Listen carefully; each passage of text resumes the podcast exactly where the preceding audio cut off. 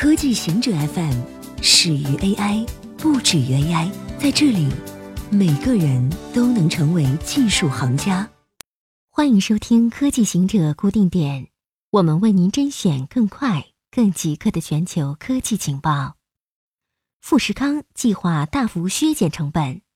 根据彭博社报道，富士康计划在二零一九年大幅削减二十九亿美元的成本，因为明年。它将会面临重重困难，竞争将会非常激烈。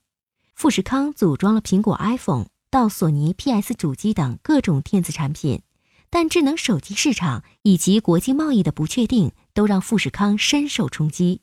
为此，富士康计划明年 iPhone 业务削减九亿美元成本，裁掉百分之十的非技术员工。埃隆·马斯克吸大麻引发 NAS 安全调查。今年九月，SpaceX CEO 埃隆·马斯克在接受采访时，一边高谈阔论 AI 和太空，一边吸大麻。此事在社交媒体上引发了热议，现在还引发了 NASA 对该公司的安全审查。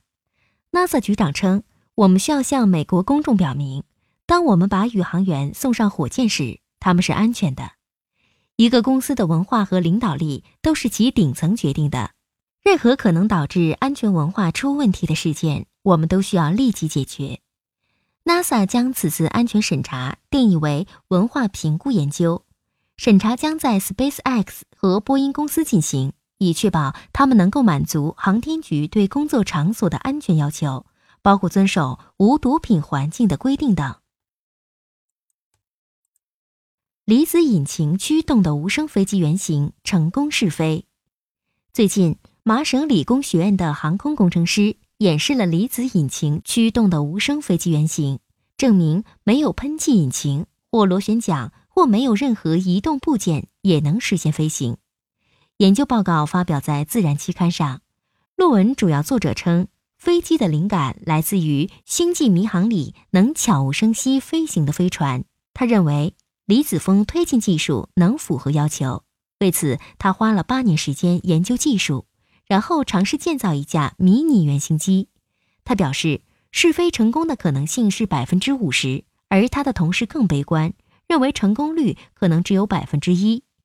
但如果实验成功，该原型机将以时速十七公里滑行二百英尺，然后撞在墙壁上。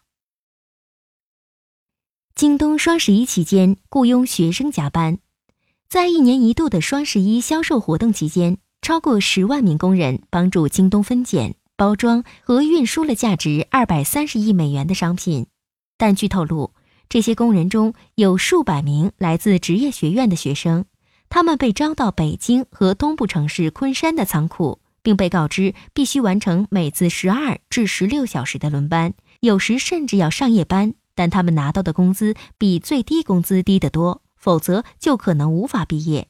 对此，京东一位发言人表示，一些临时工被雇来协助为期两到三周的销售高峰，他们的待遇可能没有按照我们的标准。